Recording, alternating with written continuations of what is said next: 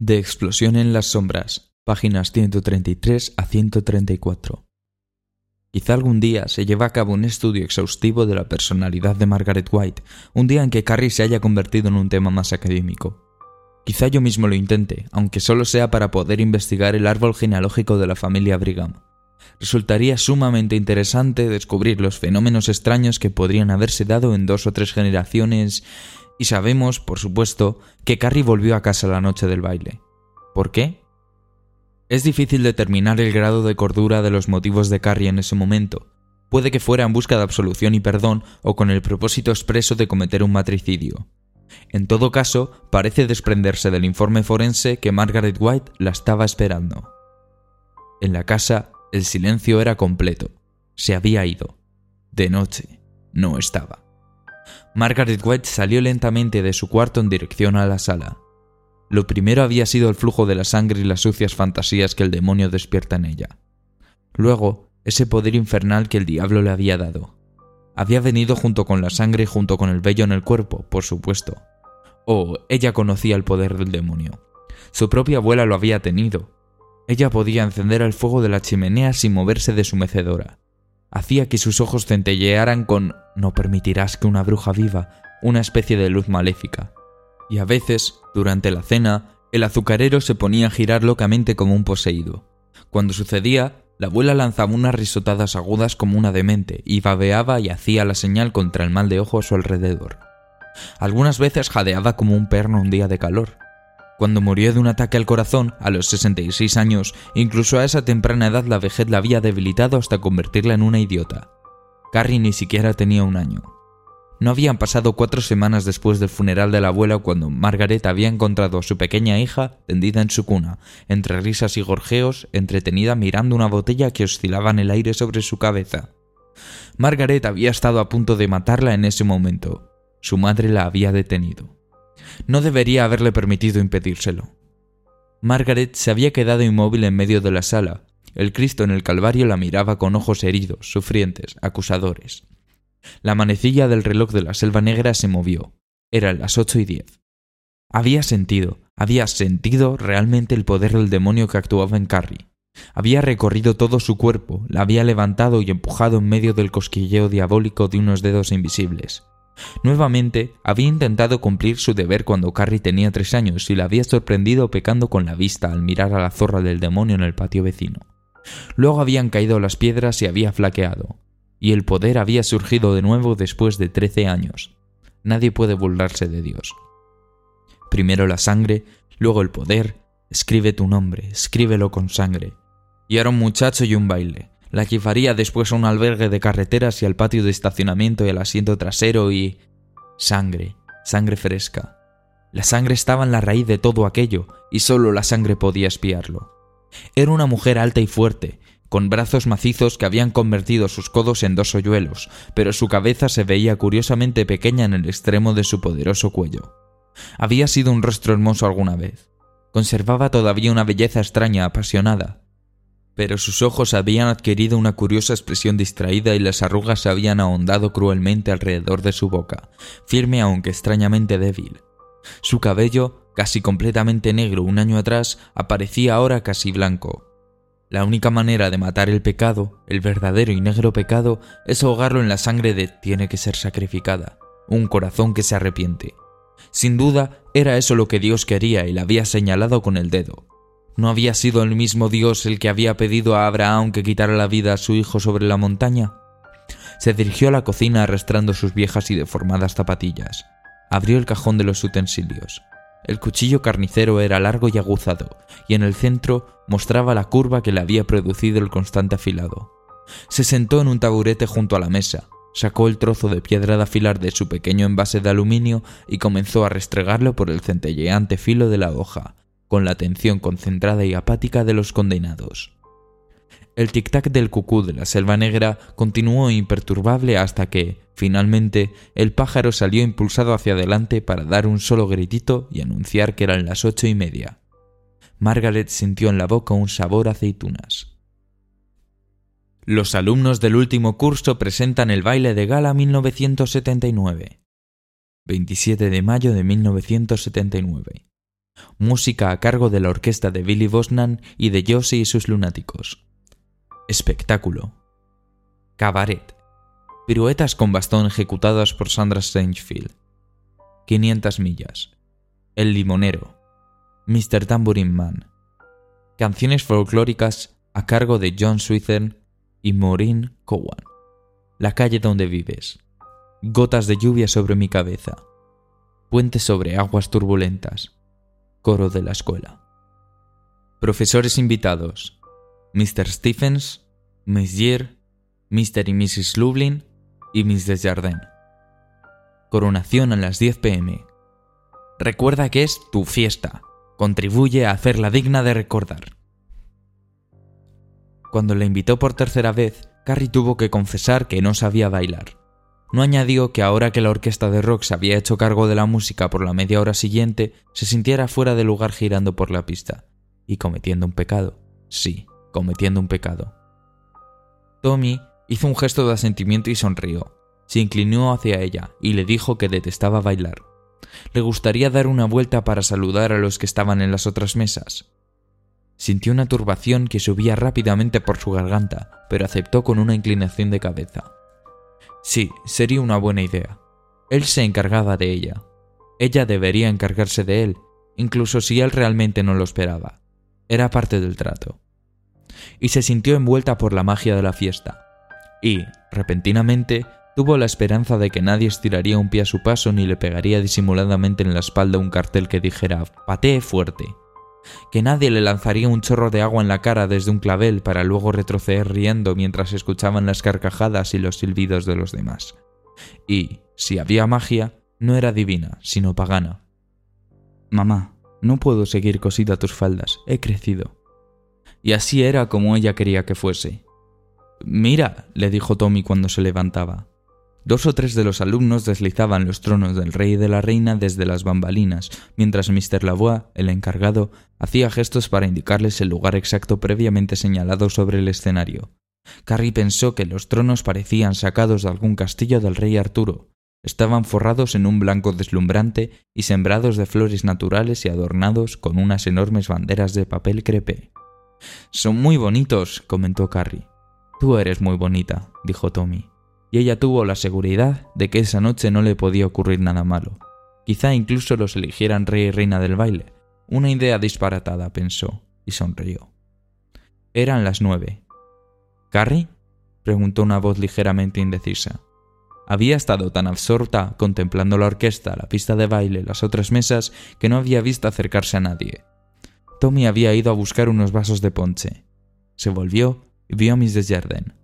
Durante un momento solo se miraron y el recuerdo recorrió el espacio que las separaba. Se comunicaron. Me vio desnuda, me vio desnuda gritando cubierta de sangre, sin palabras ni pensamientos. Todo estaba en los ojos. Luego, Carrie finalmente dijo, Está usted muy atractiva, Miss Desjardins. Era cierto. Vestía un traje ajustado de un brillante color plateado, el complemento perfecto para su cabello rubio, que llevaba recogido en un peinado alto. Un medallón muy sencillo colgaba de su cuello. Se veía muy joven, tan joven como para ser una alumna y no una de las profesoras acompañantes.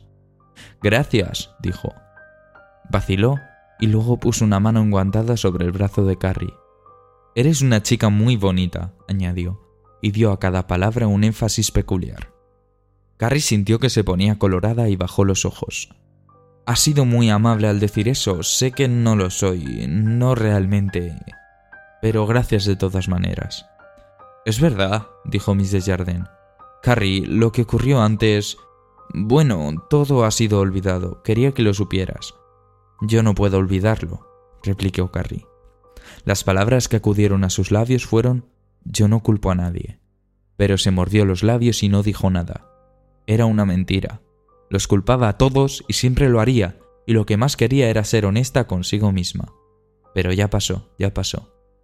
Miss Desjardins sonrió, y sus ojos parecieron capturar la suave mezcla de luces en un centelleo casi líquido. Miró hacia la pista de baile y Carrie siguió la dirección de su mirada. Recuerdo muy bien mi propio baile de fin de curso, dijo suavemente Miss Desjardins. Con mis tacones yo era cinco centímetros más alta que el chico que me acompañaba, Me regaló un ramillete que no combinaba con mi vestido. Al coche se le había estropeado el tubo de escape y el motor hacía, bueno, un ruido infernal. Pero fue maravilloso, no sé por qué. Nunca he vuelto a experimentar lo mismo en salir con un chico. Miró a Carrie. ¿Te está ocurriendo eso a ti? Es muy agradable, dijo Carrie. ¿Solo eso? No, es más, pero no podría decirlo, no podría decírselo a nadie. Miss Desjardins sonrió y le apretó el brazo. Nunca lo olvidarás. Nunca. Creo que tienes razón. Que te diviertas, Carrie. Gracias. Tommy llegó con dos vasos de punch en el momento en que Miss Desjardins se alejaba rodeando la pista de baile, en dirección a la mesa de los profesores. ¿Qué quería? preguntó Tommy mientras depositaba cuidadosamente los vasos de papel sobre la mesa. Carrie, que la seguía con la mirada, respondió. Creo que quería decirme que lo lamentaba. Sentada en la sala de su casa, Susan Snell cosía tranquilamente el borde de un vestido mientras escuchaba Long John Silver por el conjunto Jefferson Airplane. Era un disco antiguo y muy rayado, pero resultaba tranquilizador. Sus padres habían salido aquella noche, sabían lo que ocurría, estaba segura, pero habían querido enviarle las jactanciosas alusiones respecto a lo orgullosos que se sentían de su hija y de lo felices que estaban porque, finalmente, estaba madurando. Se alegraba de que hubiesen decidido dejarla sola, porque todavía no tenía claros sus propios motivos y temía analizarlos en profundidad por miedo de descubrir un fulgor de egoísmo parpadeando allá en la oscuridad de su subconsciente. Lo había hecho, era suficiente. Se sentía satisfecha. A lo mejor se enamora de ella.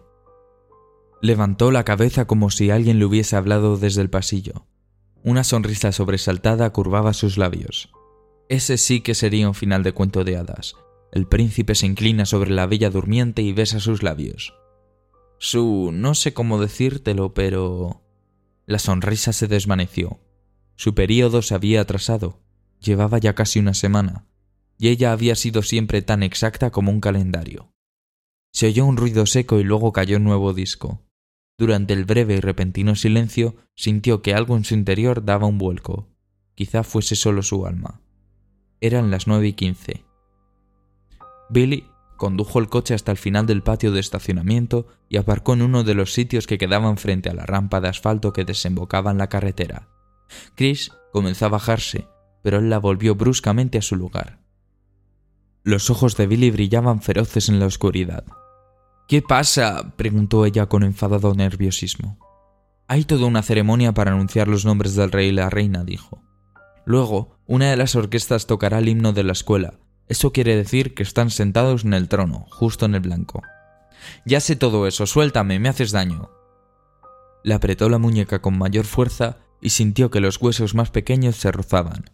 Le producía un implacable placer. Con todo, ella no gritó. Lo estaba aguantando muy bien. Y ahora escúchame. Quiero que sepas en qué te estás metiendo. Tira con fuerza. La parte entre las poleas estará un poco floja, pero no demasiado. Cuando sientas que los baldes caen, corre. No te quedes por ahí para escuchar los gritos ni nada parecido. Esto ya no es una broma de colegio. Estamos cometiendo una agresión criminal, ¿te enteras? Por eso no te ponen una multa, te meten en la cárcel y hacen desaparecer la llave. Había sido un tremendo discurso para él. Los ojos de Chris brillaban con furia desafiante. ¿Captas? Sí, respondió ella. Bien, cuando los baldes caigan, yo voy a correr y cuando llegue al coche lo voy a poner en marcha y desapareceré de aquí. Si estás aquí, puedes venir conmigo. Si no, te dejaré. Si te dejo y alguien se entera de esto, te mato. ¿Me crees? Sí, y quítame esa maldita mano de encima. Le soltó el brazo y la sombra de una involuntaria sonrisa cruzó su rostro. De acuerdo, esto va a resultar bien. Se bajaron del coche. Ya eran casi las nueve y media Big Mooney, el presidente del último curso, decía con entusiasmo por el micrófono. Bien, señoras y señores, tomen asiento, por favor. Ha llegado el momento de la votación. Elegiremos al rey y la reina. Esta elección es un insulto para la mujer, gritó Mayra Crews con inquieto buen humor. También es un insulto para los hombres, replicó George Dawson, y todo el mundo se rió. Mayra se quedó callada y había manifestado su protesta simbólica. Tomen asiento, por favor, continuó Vicky sonrió, y se puso intensamente colorado mientras se tocaba un grano que tenía en el mentón. El enorme gondolero veneciano miraba soñadoramente por encima del hombro de Vic. Ha llegado el momento de votar. Carrie y Tommy se sentaron. Tina Blake y Norma Watson repartían papeletas serocopiadas, y cuando Norma dejó caer una sobre la mesa y susurró suerte, Carrie la cogió y la examinó. Se quedó boquiabierta. Tommy, estamos entre los candidatos. Sí, ya me di cuenta. Por lo visto a uno lo embarcan sin preguntarle nada. Bienvenida a bordo. ¿Rechazamos la nominación? Ella se mordió el labio y lo miró. ¿Tú quieres hacerlo? Vaya, no, replicó de buen humor. Si ganas, todo lo que tienes que hacer es quedarte sentado allá arriba mientras tocan el himno de la escuela, bailar una vez, agitar un cetro y poner cara de imbécil, vamos. Te toman una fotografía para el anuario a fin de que todo el mundo pueda ver la cara de imbécil que tenías. ¿Por quién votamos? preguntó, mientras su vista iba dudosa de la papeleta al lápiz que se encontraba junto a la góndola llena de almendras. Son más de tu grupo que del mío. Soltó una risita. En realidad no tengo grupo. Él se encogió de hombros. Votemos por nosotros mismos, al diablo con la falsa modestia. Ella lanzó una carcajada y luego se cubrió la boca con las manos. El sonido le resultó casi totalmente desconocido. Sin pensarlo siquiera, hizo un círculo alrededor de sus nombres, el tercer lugar desde arriba. El pequeño lápiz se quebró entre sus dedos y sofocó un grito. Una astilla le había hecho daño en un dedo y se había formado una pequeña gota de sangre. ¿Te has hecho daño? No, respondió ella sonriendo, pero, de pronto, ya no era fácil sonreír. La vista de la sangre le desagradaba. La secó y la cubrió con la servilleta. Pero rompí el lápiz y era un recuerdo. ¡Qué tonta soy! Todavía tienes la góndola, dijo él, y la empujó hacia ella, imitando el ruido de una bocina. La garganta se le cerró y sintió que iba a llorar y que después se iba a sentir avergonzada. Se contuvo, pero sus ojos brillaron como prismas y ella bajó los ojos para que él no lo notara. La orquesta tocaba una pegadiza música de fondo mientras los encargados de la Honor Society recogían las papeletas, previamente dobladas. Las llevaron a la mesa de los profesores que estaban junto a la puerta, y allí Vic, Mr. Stephens y los Lublin las contaron. Miss Gear lo supervisaba todo con mirada penetrante e inexorable. Carrie sintió que una involuntaria tensión comenzaba a apoderarse de ella y apretaba los músculos de su estómago y su espalda. Estrechó con fuerza la mano de Tommy. Era absurdo, por supuesto. Nadie iba a votar por ellos. Por el potro quizá, pero no si estaba enganchado junto a una vaca. Elegirían a Frank y Jessica, o tal vez Don Farnham y Herenshires, o al diablo. Dos de los montones aumentaban más que los demás. Cuando Mr. Stephens hubo terminado de separar las papeletas, los cuatro por turno contaron los montones más grandes, que parecían tener la misma altura. Las cabezas se juntaron, se produjo un breve conciliábulo y volvieron a contar. Mr. Stephens hizo un gesto de asentimiento, revisó las papeletas una vez más, como un hombre que va a repartir las cartas en una partida de póker, y se las devolvió a Vic. Este volvió a subir al escenario y se acercó al micrófono. La orquesta de Billy Bosnan ejecutó una fanfarria. Vic sonrió nervioso. Se aclaró la garganta junto al micrófono. El sonido le llegó a través de los altavoces y cerró un momento los ojos. Estuvo a punto de dejar caer las papeletas al suelo, que estaba cubierto de gruesos cables eléctricos, y alguien soltó una risita. Hemos tropezado con una dificultad, anunció Vic sin mayor preámbulo. Mr. Lublin dice que esta es la primera vez en la historia de nuestros bailes de gala de fin de año. ¿Desde cuándo está asistiendo él? murmuró alguien detrás de Tommy. ¿El siglo pasado? Hay un empate, se produjo un murmullo entre los asistentes. ¿De qué tamaño? gritó George Dawson, y se escucharon algunas risas. Big mostró una sonrisita nerviosa y, una vez más, estuvo a punto de dejar caer las papeletas. 63 votos para Frank Greer y Jessica McLean, y 63 votos para Thomas Ross y Carrie White. El anuncio fue seguido por un momento de silencio, y luego se produjo repentinamente un estruendoso aplauso. Tommy miró a su pareja. Ella había bajado la cabeza como si estuviese avergonzada, pero él tuvo una súbita sensación, Carrie, Carrie, Carrie, que no se diferenciaba de la que había sentido al invitarla al baile. Sentía que algo ajeno a él mismo se movía en su mente, algo que pronunciaba el nombre de Carrie una y otra vez, como si... ¡Atención! decía la voz de Vic por los altavoces. Tenga la bondad de prestar atención, por favor. Los aplausos se acallaron. Vamos a hacer una votación de desempate. Por favor, escriban los nombres de la pareja que prefieren en las hojas de papel que les serán entregadas.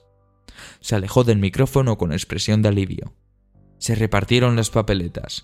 Eran hojas de papel que habían arrancado rápidamente de algunos programas sobrantes. La orquesta seguía tocando, aunque nadie le prestaba atención. Todo el mundo conversaba excitadamente. No nos están aplaudiendo a nosotros, dijo Carrie y levantó la vista.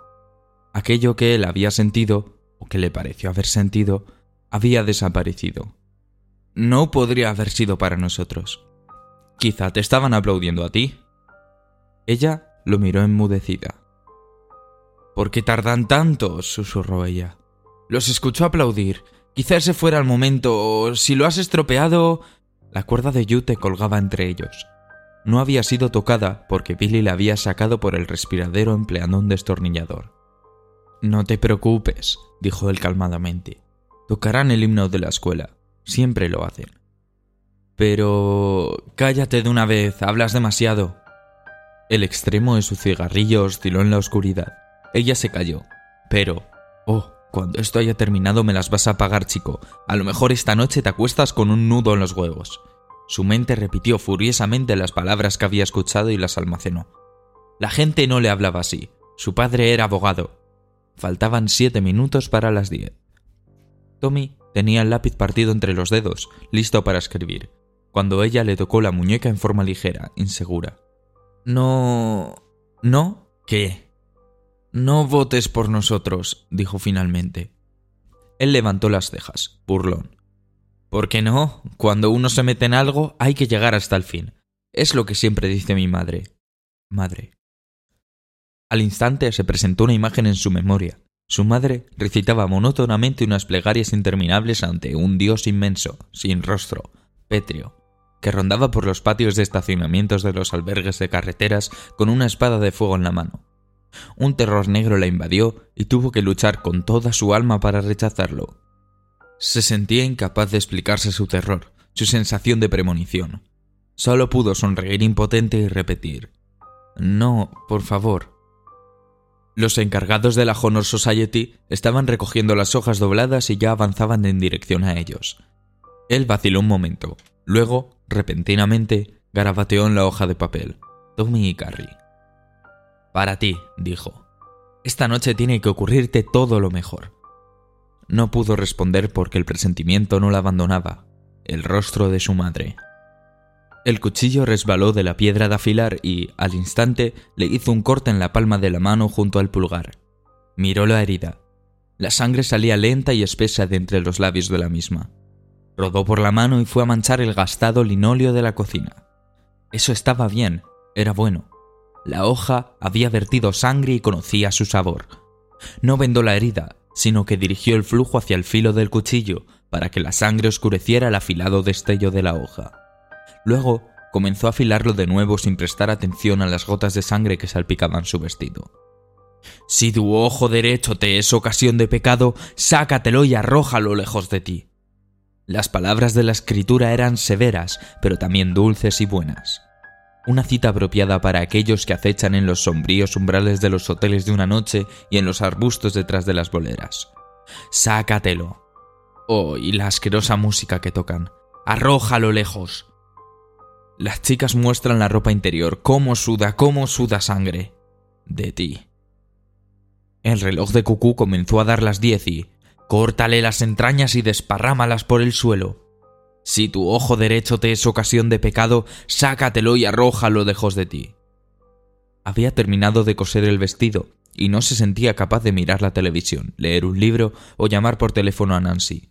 No había nada que pudiera hacer, excepto permanecer sentada en el sofá, frente a la oscuridad de la ventana de la cocina y sentir una especie de miedo indecible que crecía en ella como una criatura que llega a un espantoso término. Suspiró y comenzó a frotarse los brazos distraídamente. Los sintió fríos y ásperos. Eran las diez y doce minutos y no había ninguna razón para pensar que el mundo se acababa. Los montones eran más altos esta vez, pero se veían exactamente iguales. Nuevamente hubo que contarlos tres veces para cerciorarse. Luego, Big Mooney se acercó al micrófono. Hizo una pausa mientras saboreaba la tensión suspendida en el aire azulado y anunció simplemente: Tommy y Carrie ganan por un voto. Se produjo un silencio de muerte durante un segundo. Luego los aplausos volvieron a llenar el gimnasio, pero algunos de ellos tenían un tono satírico. Carrie, sobresaltada, contuvo un grito ahogado, y Tommy sintió nuevamente, pero solo durante un segundo, ese extraño vértigo. Carrie, Carrie, Carrie, Carrie, que parecía expulsar de su mente todo pensamiento excepto el nombre de imagen de esa extraña muchacha con la que se encontraba. Por el fugaz espacio de un segundo se sintió presa del pánico. Algo cayó al suelo con un sonido metálico, y en el mismo instante la vela se apagó. Josie y sus lunáticos ya tocaban una versión rock de Pompa y Circunstancias.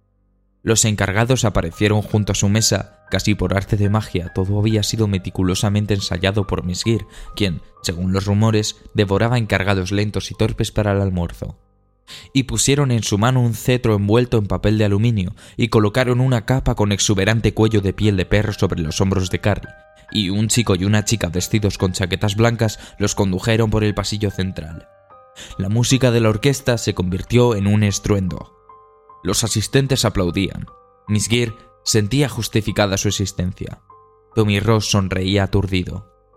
Fueron conducidos por los escalones hasta el escenario, llevados hasta los tronos y finalmente sentados. Los aplausos atronaban. Había desaparecido el sarcasmo. Eran francos, profundos, un poco aterradores. Carrie se alegró de poder sentarse. Todo estaba ocurriendo demasiado rápido. Le temblaban las piernas y, de pronto, incluso bajo el escote relativamente subido de su vestido, sus senos, bultos cochinos, parecían terriblemente expuestos. El sonido de los aplausos en sus oídos la hizo sentirse atontada, casi borracha. Una parte de ella estaba realmente convencida de que todo eso no era sino un sueño, del que despertaría muy pronto con contradictorias sensaciones de pérdida y alivio. Vic tronó ante el micrófono. El rey y la reina del baile de gala de 1979, Tommy Ross y Carrie White. Los aplausos continuaban atronadores como disparos. Tommy Ross, que en ese instante vivía uno de los momentos borrosos, imprecisos de su vida, cogió la mano de Carrie y le sonrió mientras pensaba que la intuición de Susie no había fallado. Ella se las arregló para devolverle la sonrisa. Tommy tenía razón ella y la amo. Y amo a esta chica también. Carrie es bella y está bien, y las amo a todas, la luz, la luz de sus ojos. Y Carrie, no puedo verlos, me ciegan las luces. Los oigo, pero no puedo verlos. Las duchas, recuerda las duchas. Oh mamá, he subido demasiado, quiero bajar. Oh, es que se están riendo y se preparan para lanzarme cosas, para señalarme y estallar de risa. No los puedo ver, no los puedo ver, hay demasiada luz. Y la viga encima de ellos. Ambas orquestas, en una súbita y vibrante coalición de rock y bronces, se lanzaron en la interpretación del himno de la escuela. El público se puso en pie y comenzó a cantar sin dejar de aplaudir. Eran las 17 minutos. Billy acababa de flexionar las rodillas hasta hacer sonar las articulaciones. Chris Hargensen permanecía junto a él, dando señales de creciente nerviosismo. Sus manos recorrían las costuras de sus tejanos y se mordía el labio inferior, apretándolo un poco. ¿Crees que van a votar por ellos? preguntó Billy en voz baja. Lo harán, dijo ella. Dejé todo preparado. Ganarán por mucho. ¿Por qué siguen aplaudiendo? ¿Qué pasa por ahí dentro? No me preguntes, chica, yo no...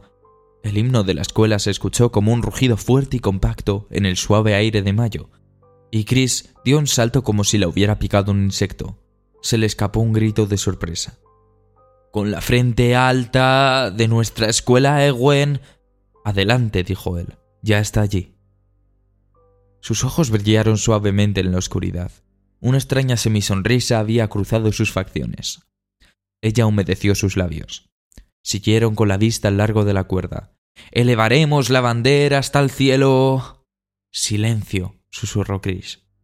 Estaba temblando, y él pensó que su cuerpo nunca le había parecido tan deseable, tan excitante. Cuando eso terminara, le iba a hacer el amor de tal manera que todas sus experiencias anteriores le parecerían cosquillas hechas con el dedo de un marica. La iba a penetrar. ¿Te faltan agallas, Ricura? Él se inclinó hacia adelante. No lo voy a hacer por ti, amiguita. Pueden quedarse donde están hasta que se congele el infierno. Alzaremos con orgullo el blanco y el rojo. Repentinamente de su boca salió un sonido ahogado que podría haber sido una especie de grito. Se inclinó hacia adelante y tiró de la cuerda con ambas manos. Durante un momento se deslizó en falso y ella pensó que Billy le había estado tomando el pelo todo ese tiempo, que la cuerda no estaba atada en ninguna parte, que colgaba en el aire. Luego se tensó, aguantó un segundo y después subió ásperamente entre las palmas de sus manos, dejando una delgada raspadura. Yo comenzó. En el interior, la música se detuvo en forma discordante. Durante un momento, algunas ásperas voces continuaron sin darse cuenta y luego se acallaron. Hubo un compás de silencio y, acto seguido, alguien gritó. Nuevo silencio. Quedaron mirándose en la oscuridad, paralizados por la realidad del hecho. No habían imaginado el impacto que les produciría. Chris sintió que el aliento se convertía en vidrio en su garganta. Entonces comenzó la risa en el gimnasio. Eran las 10 y 25 y la sensación se hacía cada vez peor. Sue estaba frente a la cocina, parada sobre una pierna, esperando que la leche comenzara a hervir para echarle el cacao. Dos veces había intentado subir a ponerse la camisa de dormir, y en ambas ocasiones se había detenido, atraída sin razón aparente a la ventana de la cocina, desde la que se veía Bridger Mall y la espiral de la ruta número 6 que llevaba a la ciudad. Pero, en ese momento, cuando la sirena instalada en la torre del ayuntamiento en la calle principal comenzó súbitamente a aullar en mitad de la noche, subiendo y bajando en oleadas de pánico, no se volvió de inmediato hacia la ventana, sino que solo se limitó a apagar el fuego para que no se derramara la leche. Todos los días a mediodía sonaba la sirena del ayuntamiento, y eso era todo, excepto cuando llamaba a los voluntarios de la compañía de bomberos durante la época de verano en que se producían incendios en los pastizales. Solo sonaba en caso de grandes desastres, y en ese momento, en medio de la casa vacía, su aullido resultaba aterrador, irreal. Se dirigió hacia la ventana, pero con gran lentitud. El ulular de la sirena subía y bajaba, subía y bajaba. En alguna parte se empezaba a oír sonar unos bocinazos, como si se tratara de una boda. Veía su imagen en el vidrio oscuro, los labios separados, los ojos muy abiertos y casi inmediatamente la condensación de su aliento lo oscureció. Un recuerdo semiolvidado se hizo presente. De niña, en la escuela secundaria había participado en un entrenamiento para un supuesto ataque aéreo. Cuando la profesora golpeaba con las manos y decía Está sonando la sirena, una tenía que meterse a gatas debajo del banco, ponerse las manos sobre la cabeza y esperar, ya fuera la señal de que había pasado el peligro o los proyectiles enemigos que las harían polvo. En ese momento, con la claridad de una hoja conservada en un envoltorio de plástico, está sonando la sirena. Sintió que las palabras se adherían a su mente. Allá abajo, hacia la izquierda, donde se encontraba el patio de estacionamiento, el círculo de luces de sodio lo convertía en un lugar fácil de localizar, aunque el edificio de la escuela no se veía en la oscuridad. Brilló una chispa, como si Dios hubiese hecho funcionar un encendedor. Ese es el lugar donde se encuentran los tanques de combustible. La chispa vaciló y luego se convirtió en un estallido anaranjado. Ahora podía ver la escuela, y se estaba incendiando. Ya se dirigía al armario para coger su abrigo cuando el estampido sordo de la primera explosión sacudió el suelo bajo sus pies e hizo tintinear la vajilla en los armarios. De Soy una sobreviviente de la fiesta macabra, por Norma Watson, publicado en el número de agosto de 1980 de The Reader's Digest, en la sección Un drama de la vida real. Y todo fue tan rápido que nadie se dio cuenta realmente de lo que estaba sucediendo. Estábamos todos de pie, aplaudiendo y cantando el himno de la escuela. Y entonces yo estaba situada en la mesa de las acomodadoras, junto a la entrada principal, y miraba hacia el escenario. Se vio un destello producido por un objeto metálico que reflejaba la intensa iluminación del escenario. Yo me encontraba al lado de Tina Blake y Stella Houghton, y creo que ellas lo vieron también. De inmediato se produjo lo que pareció una enorme salpicadura de rojo en el aire. Parte de ella se estrelló contra el mural y chorreó en espesas gotas. Supe de inmediato, incluso antes de que los tocara a ellos, que era sangre. Estela pensó que era pintura, pero yo tuve un presentimiento. Igual que esa vez que mi hermano fue atropellado por un remolque cargado de heno. Quedaron empapados. Carrie fue la que recibió más. Se veía exactamente como si hubiese sido sumergida en un balde de pintura roja. Permaneció allí inmóvil, no hizo un solo movimiento. La orquesta de ellos y sus lunáticos, que estaba más cerca del escenario, recibió una rociada. El primer guitarrista tenía un instrumento color blanco y quedó cubierto de sangre. Dios mío, si es sangre, exclamé. Cuando dije eso, Tina dio un grito. Fue muy fuerte y se escuchó en todo el gimnasio. La gente había dejado de cantar y reinó el silencio. Yo no podía moverme, estaba clavada en el lugar. Levanté la vista y vi dos baldes que se balanceaban y entrechocaban sobre los troncos. Todavía goteaban. De repente, cayeron, seguidos por una larga cuerda floja. Uno de ellos golpeó a Tommy Ross en la cabeza. Produjo un sonido fuerte, vibrante, como un gong. Con eso alguien se rió. No sé quién fue, pero no era la risa de una persona que había visto algo divertido. El sonido era áspero, histérico, horrible. En ese mismo instante, Carrie abrió los ojos y pareció que se le iban a desorbitar. Ese fue el momento en que todos se pusieron a reír. Yo también, que Dios me perdone. Resultaba tan... tan estrafalario. Cuando yo era pequeña, tenía un libro de cuentos de Walt Disney que se llamaba Canción del Sur, y traía esa historia del tío Remus sobre el niño de alquitrán. Había un dibujo del niño sentado en medio de un camino y parecía uno de esos cómicos antiguos que se pintaban la cara de negro y mostraban unos grandes ojos blancos. Cuando Carrie abrió los ojos, tuve la misma impresión. Era la única parte de ella que no estaba completamente roja. Y como les daba la luz, tenían un aspecto vidrioso. Que Dios me perdone, pero se veía igual a Eddie Cantor haciendo ese número de los ojos saltones. Eso fue lo que hizo que la gente se riera. No pudimos evitarlo. Era una de esas situaciones en las que o una se ríe o se vuelve loca. Carrie había sido siempre el blanco de todas las bromas, y esa noche todos sentíamos que éramos parte de algo especial, como si estuviéramos viendo a una persona reincorporándose a la raza humana. Y yo fui una de las que dio gracias a Dios por eso. Y luego ocurrió eso, ese horror. De modo que no había nada más que hacer, se trataba de reír o llorar. ¿Y quién iba a llorar por Carrie después de todos esos años? Simplemente se quedó sentada allí, mirándonos a todos fijamente mientras la risa aumentaba y se hacía cada vez más estrepitosa. La gente ya empezaba a llevarse las manos al vientre y a doblarse en dos mientras la señalaban. Tommy era el único que no la miraba, se había desplomado sobre la silla, como si se hubiese quedado dormido. Claro que no se podía saber si estaba herido o estaba cubierto de sangre. Y luego el rostro de Carrie se desencajó. No se me ocurre otra manera de describirlo. Se llevó las manos a la cara y, casi tambaleándose, se puso de pie. Estuvo a punto de enredarse en sus propios pies y caerse, y eso hizo que la gente se riera más. Luego abandonó el escenario con una especie de salto. Fue como ver a una gran rana roja que se precipitaba en una charca. Nuevamente estuvo a punto de caerse, pero se mantuvo de pie. Miss Desjardins salió corriendo en dirección a Carrie. Ya había dejado de reírse y extendía los brazos hacia ella. Pero, de repente, Giró bruscamente y fue a dar contra una pared al lado del escenario. Fue la cosa más rara del mundo. No había tropezado ni nada parecido. Fue como si alguien la hubiese empujado, pero no había nadie allí para hacerlo. Carrie corrió en dirección a la salida, cubriéndose la cara con las manos, y alguien le puso una zancadilla. No sé quién sería, pero el hecho es que Carrie se fue de bruces al suelo y dejó una larga huella roja. Recuerdo que exclamó, ¡Uf! Y la manera como lo dijo nos hizo reír mucho más. Comenzó a andar a gatas por el suelo, y luego se levantó y salió corriendo. Pasó junto a mí. Se le sentía el olor de la sangre, un olor a vómito y putrefacción. Bajó los escalones de dos en dos y después desapareció por la puerta. La risa empezó a disminuir. Algunos todavía se estremecían y se reían por las narices. Lenny Brock había sacado un gran pañuelo blanco y se enjuagaba los ojos. Sally McManus estaba muy pálida, como si fuera a vomitar, pero se sacudía con una risita tonta y no parecía poder controlarla. Billy Bosnan se limitaba a permanecer en su lugar con su batuta en la mano mientras movía la cabeza con un gesto negativo. Mr. Lublin estaba junto a Mrs. Jardin y pedía un Kleenex. Le sangraban las narices. Tienen que comprender que todo esto sucedió en menos de dos minutos.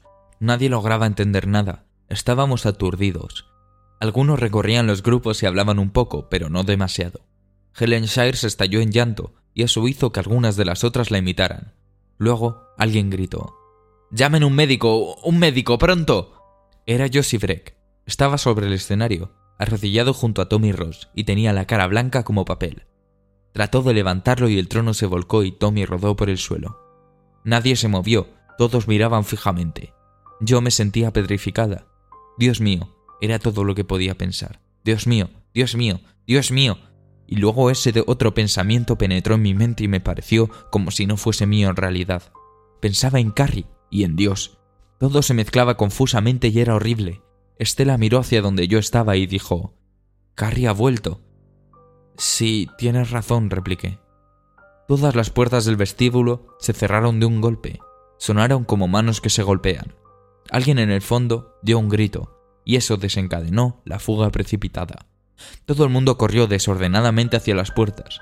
Yo me quedé allí sola, inmóvil, sin poder dar crédito a mis ojos.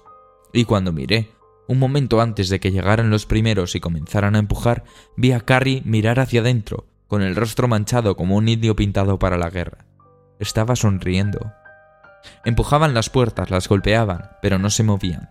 Como aumentaba el número de los que presionaban contra ellas, alcancé a ver que los primeros que habían llegado eran aplastados contra ellas y jadeaban y gruñían, pero no se abrían. Y esas puertas jamás habían estado cerradas, la ley lo prohíbe. Mr. Stephens y Mr. Lublin arremetieron contra el grupo y comenzaron a tirarlos hacia atrás, cogiendo chaquetas, faldas, lo que fuera.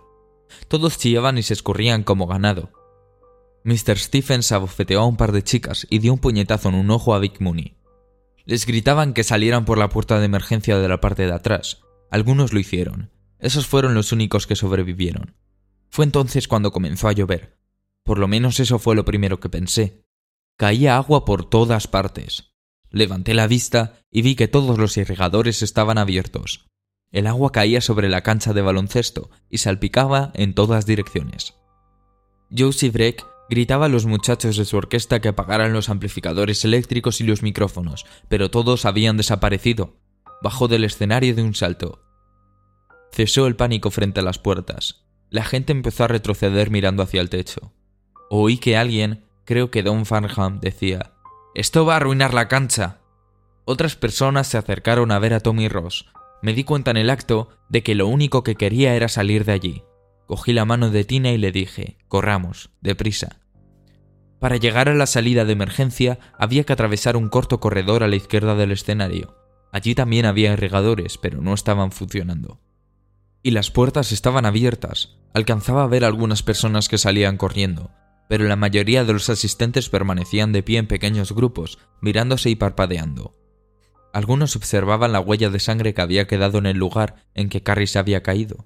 El agua empezaba a borrarla. Cogí el brazo de Tina y comencé a empujarla hacia la salida. En ese mismo instante se produjo un enorme destello de luz, un alarido y un ruido espantoso por los altavoces.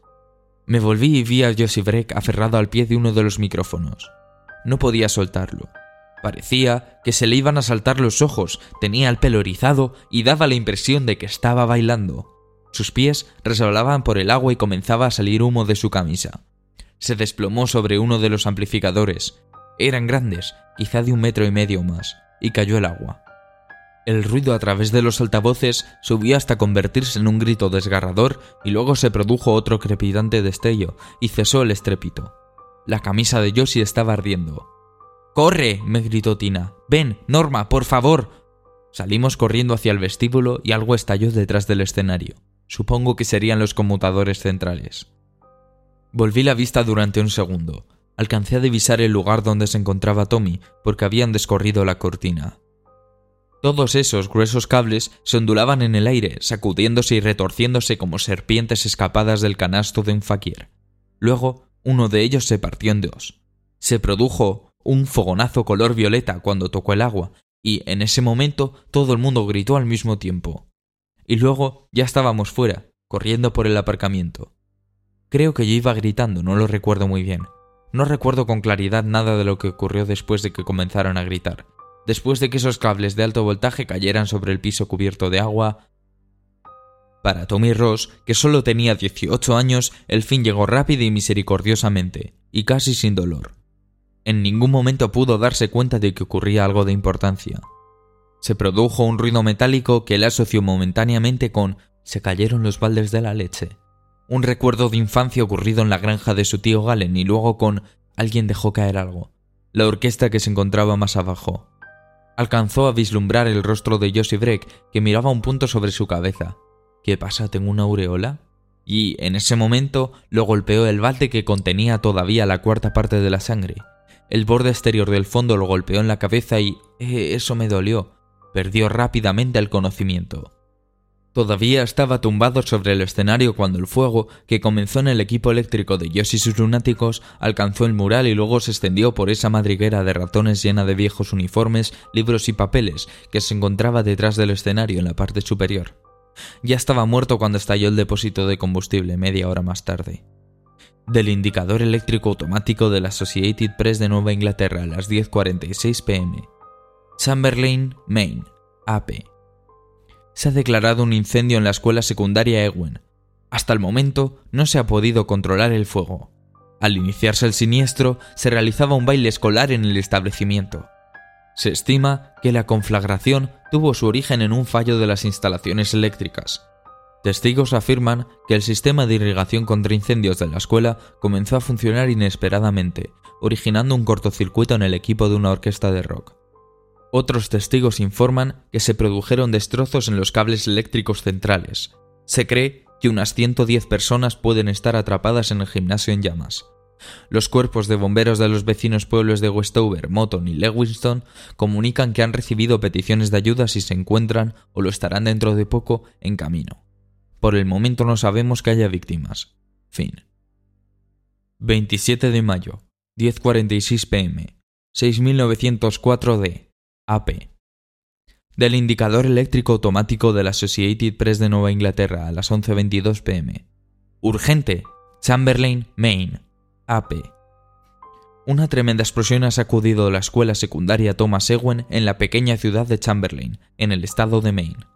Tres bombas de incendios que habían salido anteriormente para combatir el fuego que se había declarado en el gimnasio mientras se realizaba un baile vieron frustrados sus esfuerzos porque todas las bocas de incendios habían sido estropeadas. Nos informan que la presión del agua en la cañería central del sector que va desde la calle Spring hasta la Plaza Gras es nula. Un oficial de bomberos dijo, les arrancaron las boquillas y fue imposible conectar las mangueras. El agua debe de haber brotado como en surtidores mientras todos esos chicos ardían. Hasta el momento se han recuperado tres cadáveres. Uno de ellos ha sido identificado como Thomas Bemiers, un bombero de la localidad. Aparentemente, los otros dos pertenecen a alumnos que asistían a la fiesta. Tres bomberos han sido llevados al hospital de Moton a causa de las quemaduras recibidas y de un principio de asfixia. Se cree que la explosión tuvo lugar cuando el fuego llegó a los tanques de combustible de la escuela, que estaban situados cerca del gimnasio. Todo hace pensar que el incendio tuvo origen en un equipo eléctrico insuficientemente aislado, después de producirse un fallo en el sistema de irrigación contra incendios. Fin. 27 de mayo, 11.22 pm, 70.119 E, AP.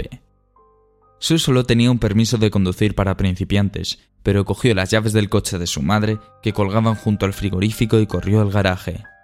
El reloj de la cocina indicaba exactamente las 11, ahogó el motor en el primer intento y tuvo que forzarse a esperar antes de probar de nuevo. Esta vez, el coche hizo un ruido y se puso en marcha. Sue salió estrepitosamente del garaje y abolló un guardabarros, pero no se dio cuenta. Giró, y las ruedas traseras hicieron saltar las piedrecillas del camino. El Plymouth 77 torció bruscamente y salió al camino. Estuvo a punto de estrellar la parte de atrás contra el pretil de la carretera y eso le produjo una sensación de asco en el estómago. Solo en ese momento se dio cuenta de que estaba gimiendo desde el fondo de su ser, como un animal atrapado. No se detuvo en el stop que señalaba la intersección de la Ruta 6 y el Black Chamberlain Road. Las sirenas de incendios llenaban la noche desde el este, donde Chamberlain lindaba con Westover y desde Moton al sur, a sus espaldas. Estaba a punto de llegar a la base de la colina cuando estalló la escuela apretó el freno con ambos pies y se vio lanzada contra el volante como una muñeca de trapo. Los neumáticos produjeron un ruido chirriante sobre el pavimento.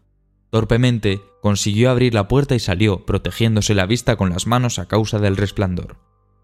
Un estallido de fuego se había disparado hacia el cielo, arrastrando un nimbo de escombros en el que revoloteaban estructuras metálicas, madera y papeles. Había un fuerte olor a combustible. La calle principal parecía iluminada por un fogonazo. Vio que todo el ala de la escuela que correspondía al gimnasio era una ruina que se desplomaba llameante. La explosión se produjo un momento más tarde y la empujó hacia atrás. La basura del camino pasó junto a ella en una ráfaga enorme y repentina, y sintió una corriente de aire tibio que le recordó fugazmente el olor en los metros, un viaje que había hecho a Boston el año anterior. Las ventanas del Bill's Home Drugstore y de la Kelly Fruit Company tintinearon y cayeron hacia adentro. Había caído sobre un costado. El fuego iluminaba la calle con un mediodía infernal. Lo siguiente ocurrió como si hubiese sido proyectado a cámara lenta mientras su mente seguía funcionando. Muertos están todos muertos. Carrie, ¿por qué pensar en Carrie? A su propio ritmo. Los coches pasaban a gran velocidad hacia el lugar del siniestro. Algunas personas corrían en pijamas, camisones o batas. Vio a un hombre que salía de la comisaría de policía de Chamberlain, que también servía de tribunal. Se movía con lentitud. Los coches avanzaban lentamente, incluso la gente que corría lo hacía lentamente. Vio que el hombre colocaba las manos alrededor de la boca y gritaba algo. No se oyó con claridad en medio del ulular de la sirena del ayuntamiento, de las bombas y el crujir de la monstruosa boca de fuego. Parecía decir Oiga, currillo, no lo tire a la cocina. La calle estaba mojada en ese sector. La luz bailaba en el agua, junto a la gasolinera a moco. ¡Currillo! Y luego el mundo voló en pedazos del testimonio bajo juramento presentado por Thomas K. Killian ante la Comisión Investigadora del Estado de Maine en relación con los sucesos ocurridos la noche del 27 al 28 de mayo en Chamberlain, Maine.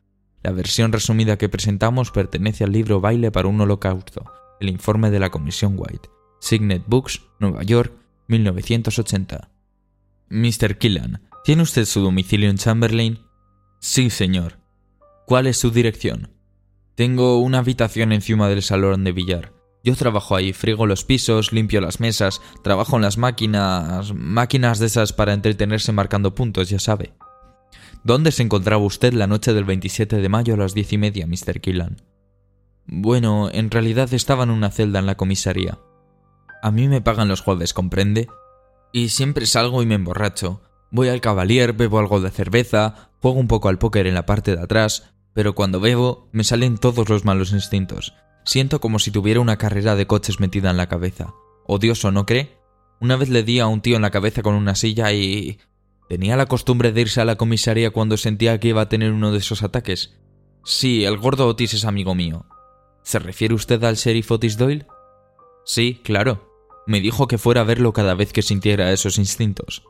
La noche anterior al baile yo había estado jugando al póker chino con unos amigos en el cuarto trasero del Cavalier y me dio por pensar que Marcel Dubey estaba haciendo trampas.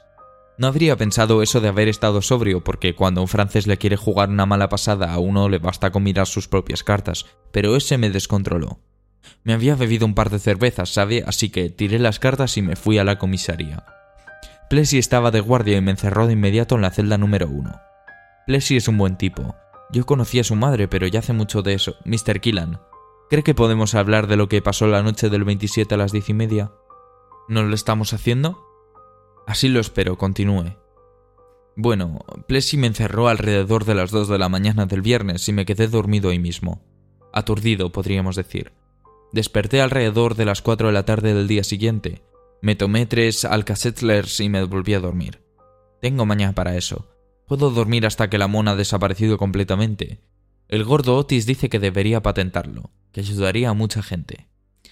No me cabe duda, Mr. Killam, pero veamos, ¿cuándo volví a despertar? El viernes por la noche, como a las diez. Estaba muerto de hambre, así que decidí bajar al bar a comer algo. ¿Lo dejaron solo en una celda abierta?